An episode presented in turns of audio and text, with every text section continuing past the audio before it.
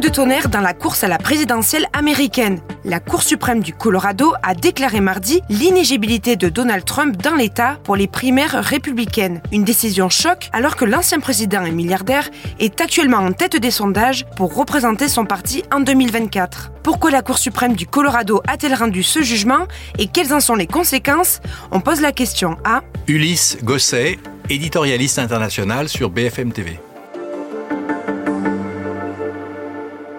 La Cour suprême du Colorado, et c'est important, c'est bien l'État du Colorado et pas la Cour suprême des États-Unis, on verra pourquoi, a décidé effectivement de disqualifier Donald Trump de la prochaine élection présidentielle qui aura lieu en novembre 2024. Pourquoi? Parce qu'elle a affirmé qu'en réalité, Donald Trump s'est rendu coupable de rébellion ou d'incitation à la rébellion lors de la fameuse attaque du Capitole euh, qui avait eu lieu au moment où il devait céder le pouvoir à Joe Biden. Donc la Cour suprême du Colorado euh, le rend complice des événements qui ont eu lieu et pour cela, elle décide qu'il est inéligible.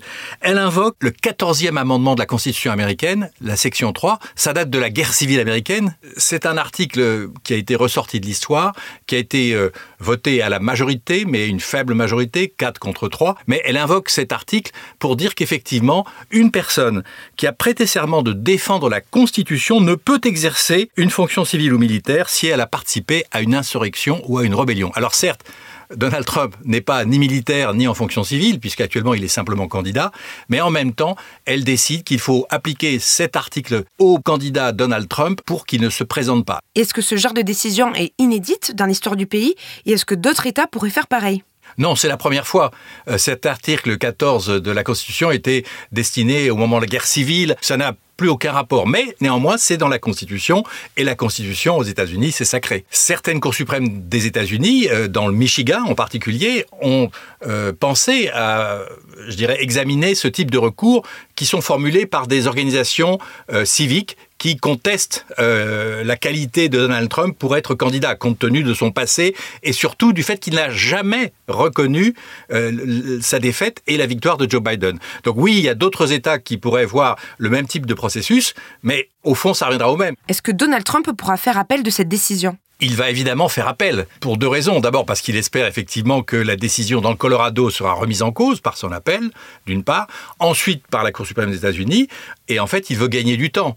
Car la décision de la Cour suprême du Colorado indique qu'on doit attendre maintenant le mois de janvier pour savoir ce qu'on va mettre sur les bulletins de vote pour les fameuses primaires qui auront lieu euh, en février-mars, euh, notamment dans l'Iowa, dans le New Hampshire.